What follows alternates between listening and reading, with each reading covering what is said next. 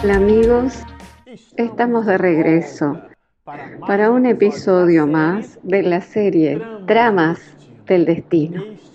Este es el episodio número 34.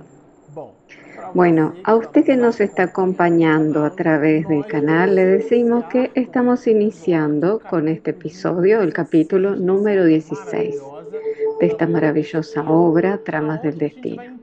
Y allí comprenderemos un poco más, a partir de ahora, el comportamiento de quién era este, esta medium, este espíritu que Miranda produce en esta historia romance y Miranda la denomina Epifania, que es la persona que permitió grandes enseñanzas sobre el mecanismo de la vida y que fueron entregadas en la reunión pública, la reunión espírita, a la familia Ferguson.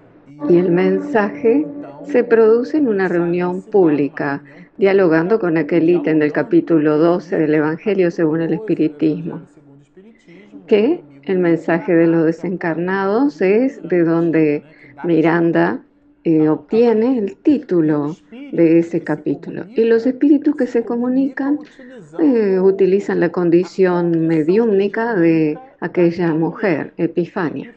Y aquí en el capítulo 16 nosotros buscaremos dividirlo en dos partes. En la primera parte es una especie de diálogo entre la familia Ferguson con ese mismo espíritu, con ese mismo medium, con esa misma señora Epifania.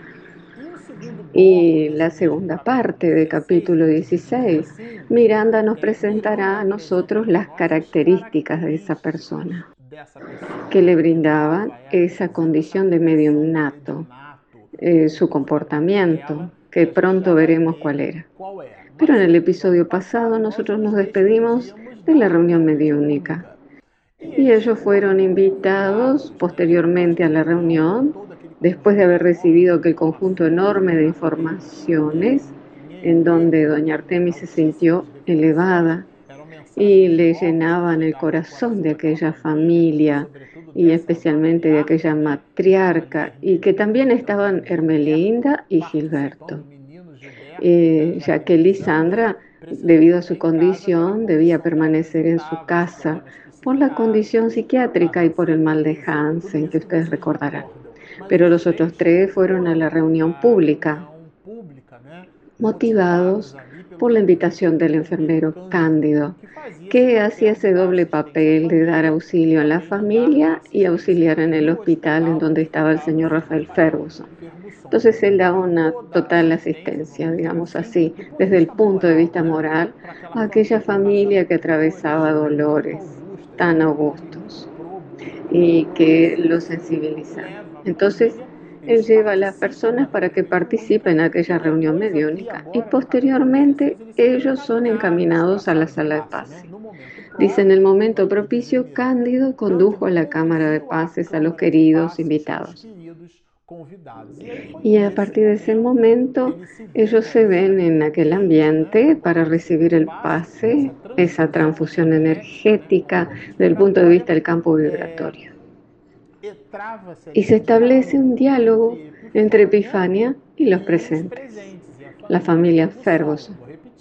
Repetiré, doña Artemis, Hermelinda y el joven Gilberto.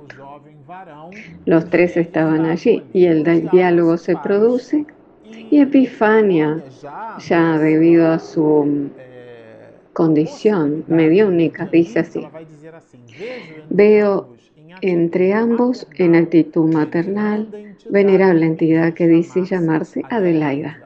Y ellos entran en un estado de conmoción. La literatura no nos transmite mucha información en relación sobre cómo fue que recibió esa información. Ella aparentemente no lo había recibido previamente. Y ni el propio Cándido conocía detalles eh, de quién había sido la madre de doña Artemis.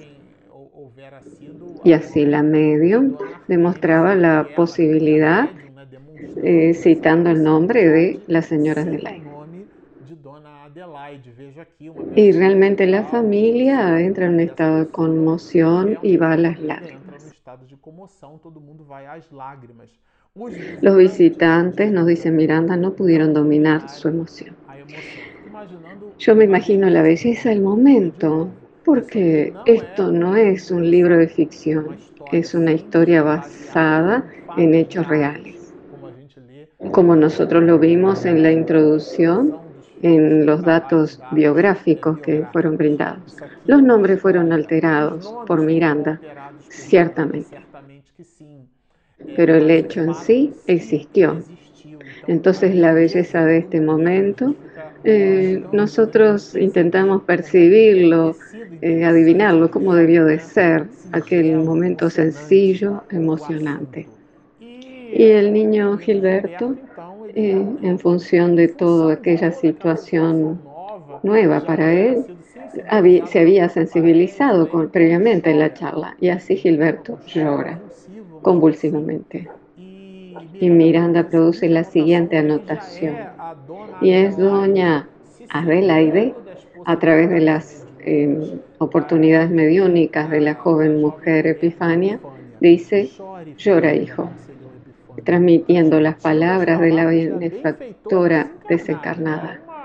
Era un medio, es el papel del medio. Epifania estaba allí funcionando como un medio. Veía el espíritu y permeaba las informaciones.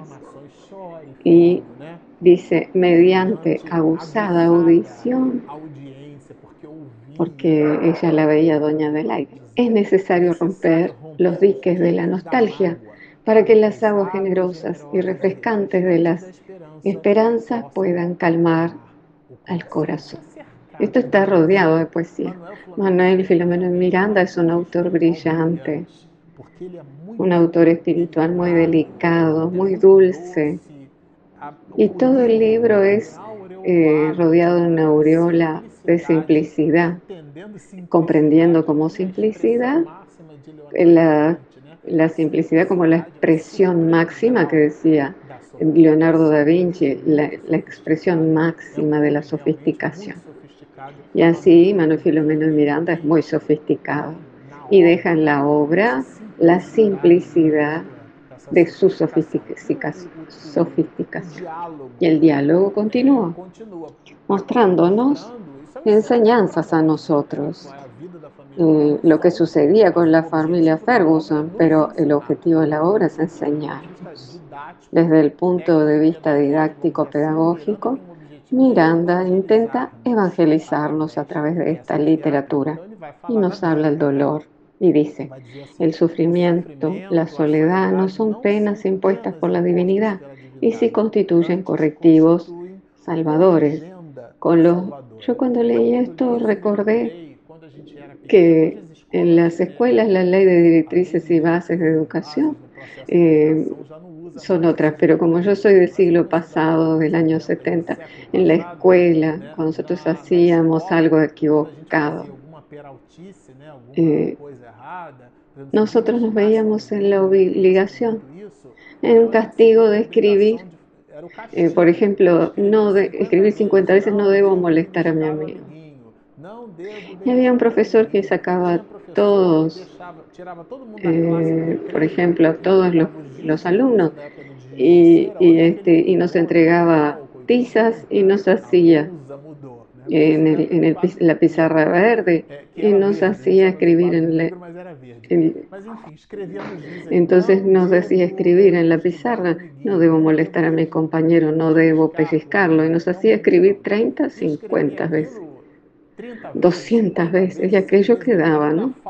Esos mecanismos de corrección, repetición, eh, el sufrimiento no son impuestos, los sufrimientos no son impuestos o como un castigo de corrección, son un mecanismo de salvación porque ellos alteran el pivot nosotros utilizamos esa expresión del francés pivote y lo transformamos en verbo.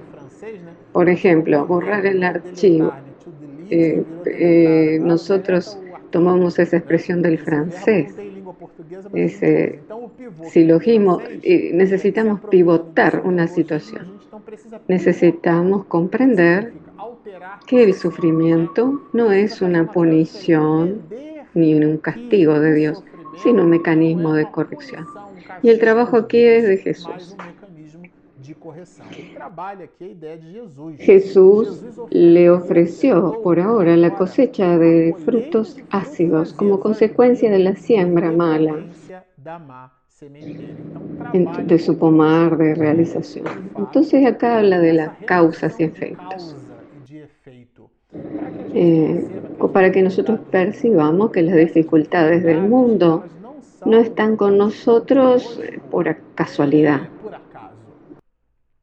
A propósito, ese es uno de los grandes principios de la doctrina espírita, la ley de causa y efectos. Entonces aquí él eh, estudia, trabaja el desarrollo de ese asunto, Miranda, aprovechando ese diálogo de la familia. Y analizará, eh, dice, use la lucidez y plante la semilla de la paz con la que enriquecerá a los compañeros de lucha. Dentro de esa perspectiva, nosotros nos podemos preguntar así, el problema está ahí. De lo que está ahí, ¿qué puedo hacer para mejorar? O sea, cuando dice acá eh, Miranda, use la lucidez. Existe dentro de la corriente filosófica del estoicismo, trabaja esa idea. Porque hay cosas que nosotros no tenemos condiciones de modificarlas. Y hay otras que están dentro de nosotros, son endógenas, y nosotros no podemos modificar la opinión de los demás en relación a nosotros, pero tenemos la condición de modificarnos sin alimentar la esperanza de que el otro se dará cuenta de eso. Porque el estoicismo eh, dice que es una tontería creer que nosotros tenemos injerencia sobre el sentimiento ajeno. Nosotros sí tenemos injerencia sobre nuestras propias oportunidades. Eh, preparando este estudio, nosotros antes de producir el contenido vimos otros contenidos eh, sobre los cuales nosotros nos apoyamos. Y nosotros vimos un TED Talk de, donde encontramos un Sam Burns, el pensamiento de Sam Burns, eh, creo que es así que se pronuncia, un joven de 17 años que, que su primera imagen es bien impactante, porque cuando uno lo mira, él está sentado en una silla, eh, prácticamente todo en, penumbra, y él sentado en el medio, con, siendo iluminado, y tenía 15 minutos para hablar y allí se puede observar hasta un cronómetro. Y cuando la cámara lo enfoca, nosotros observamos que es un hombre que aparenta aproximadamente 80 años de edad, sin cabello, muy delgado. Y se trataba de un joven de 17 años. Y él ya se presenta diciendo el nombre, diciendo su edad y así producen impacto. Y era una patología muy grave y rara la cual le sucede. Es una tragedia de la enfermedad en la cual le daba aquella imagen tremenda. La ausencia de una proteína que le provocaba todo aquel efecto patológico grave. Él le gustaba tocar la guitarra y no lograba este hacerlo. Él era muy delgado y parecía que era un anciano. Eh, su espíritu era de un joven de 17 años. Y así él nos trae ese contenido, eh, o sea, su filosofía es de, vida, es eh, por una vida feliz. O sea, él decía, yo no tengo cómo modificar mi enfermedad, pero ¿qué puedo hacer para vivir mejor? Y aquí es de eso que Miranda nos habla cuando nos habla utilice la lucidez y plante la semilla en la paz. ¿Qué puedo hacer para modificar las cosas que están a mi alrededor?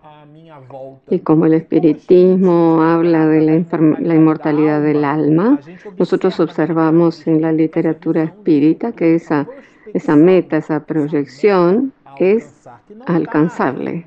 Nosotros plantamos algo hoy y tenemos una visión de futuro y Miranda nos dice así, en la hora máxima de la noche está también el preludio del instante primero del día.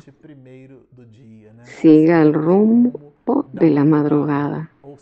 O sea, participemos de las situaciones, de la forma en que ella se nos presenta, comprendiendo que somos espíritus inmortales. Y no hay cosas que por muy largas que nos parezca, siempre tendrán una finitud.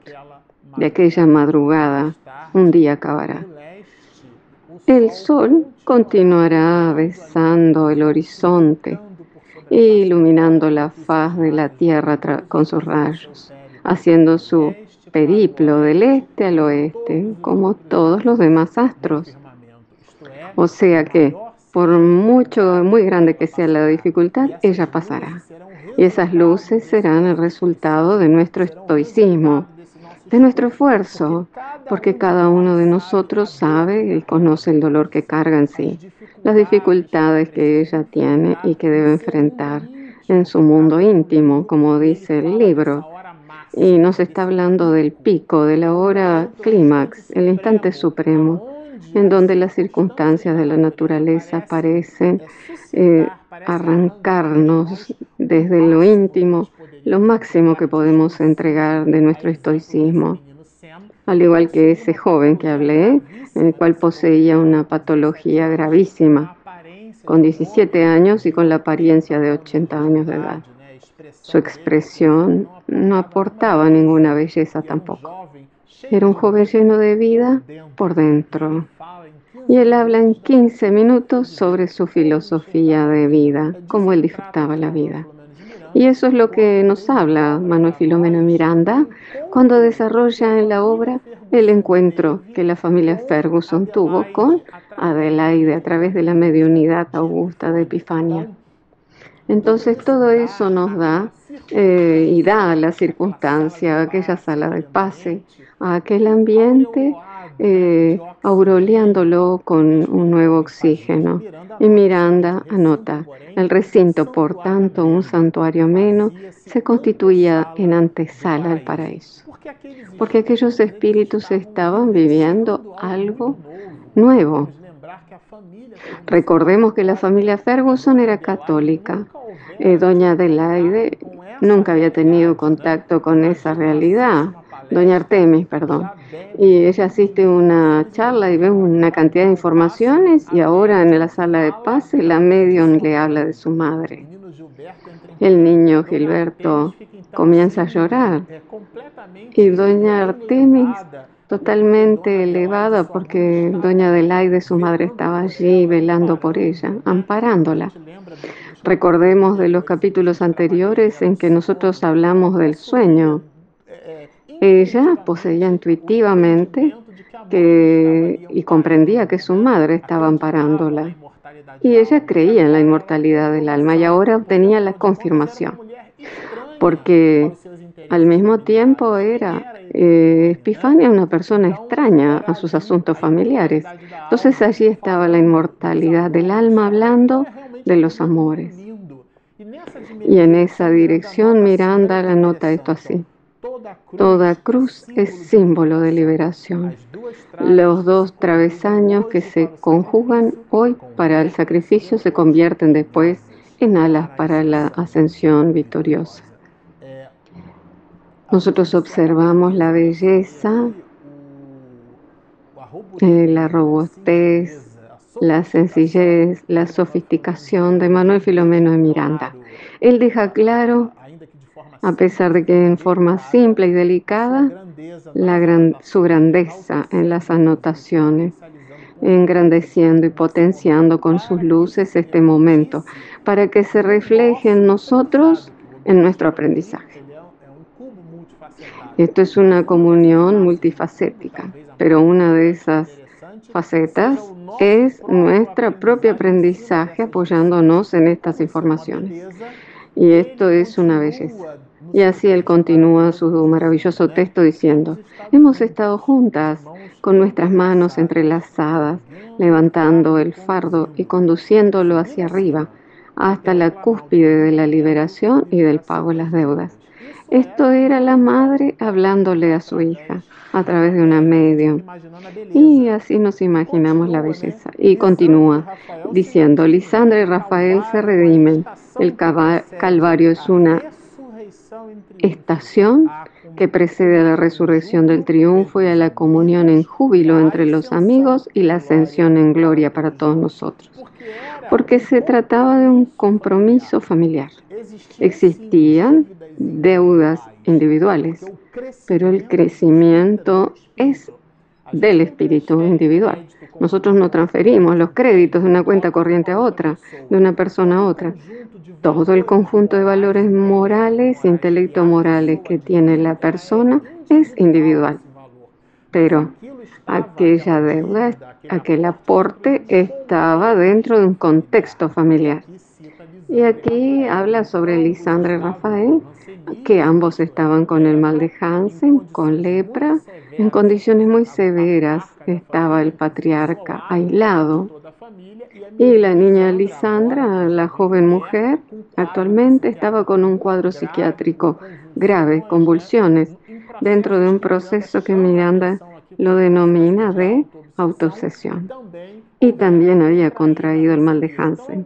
Entonces el cuadro familiar que doña Adelaide hace hincapié en citarle a doña Artemis a través de la mediunidad Epifania que los dos, Lisandra y Rafael, estaban siendo redimidos.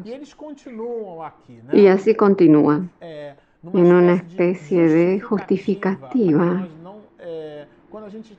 eh, que cuando nosotros estamos frente a una situación muy dura, nosotros buscamos lamentarnos, la queja.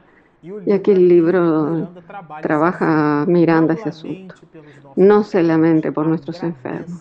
Agradezca a Dios la suma de bendiciones con que creció para la verdad. Porque de una manera general la lamentación lleva a la postración. Pero el agradecimiento eleva la, la criatura humana a un cambio. Nuevamente yo destacaré un trecho que Miranda destaca en el libro, subrayando esa visión futura. El tiempo nos dirá más tarde lo que en el momento no puede, no debe aclarar. Porque hay asuntos que son tan engendradas de ahí deducimos el título de la obra, Tramas del Destino. Es como aquel nudo ciego que nosotros eh, necesitamos desenredar los diferentes nudos y solo el tiempo. es que vamos a través de que el tiempo va disipando esos pequeños nudos y vamos comprendiendo la trayectoria de la línea, del hilo entonces son situaciones muy difíciles. Y él finalmente lo desarrolla diciendo, fue un fenómeno comprensible mediante el cual Epifania se sintonizó psíquicamente para oír, haciéndose dócil instrumentos psicofónicos para que la entidad utilizó con provecho y con sabiduría. Entonces observamos que deleite la mediunidad al servicio del bien, sin alarde, sin aclamaciones, en un momento reservado entre personas reunidas y la mediunidad modifica el ambiente. Es realmente un punto de reflexión entre nosotros. ¿Cuál es nuestra contribución eh, para aquellos que nos colocamos y nos postulamos como medios? Cuál es nuestro papel frente a las necesidades humanas, frente a las eh, aclaraciones sobre la inmortalidad del alma. ¿Cuál es nuestro mundo íntimo? ¿Cuáles son nuestras habilidades emocionales que permiten la sintonía con este o con aquel espíritu? Estas son reflexiones muy interesantes. Y aquí Miranda nota que ellos se van despidiendo de ese momento bello.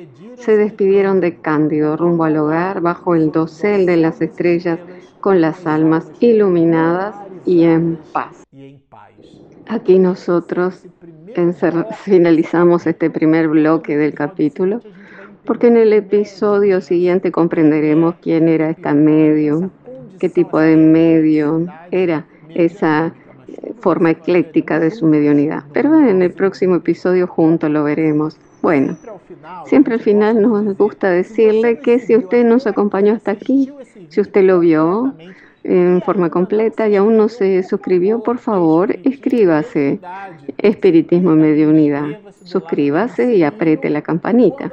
Y cuando mi esposa Regina Mercadante hace la edición, usted recibe en forma inédita el material. Y tenemos nuestro aplicativo para usted que nos está oyendo a través de los compañeros eh, niveles de radio. El aplicativo es gratis en Google Play y en Apple Store. Bueno, están hechas las invitaciones. Descargue nuestro app, suscríbase a nuestro canal, síganos y mucha paz.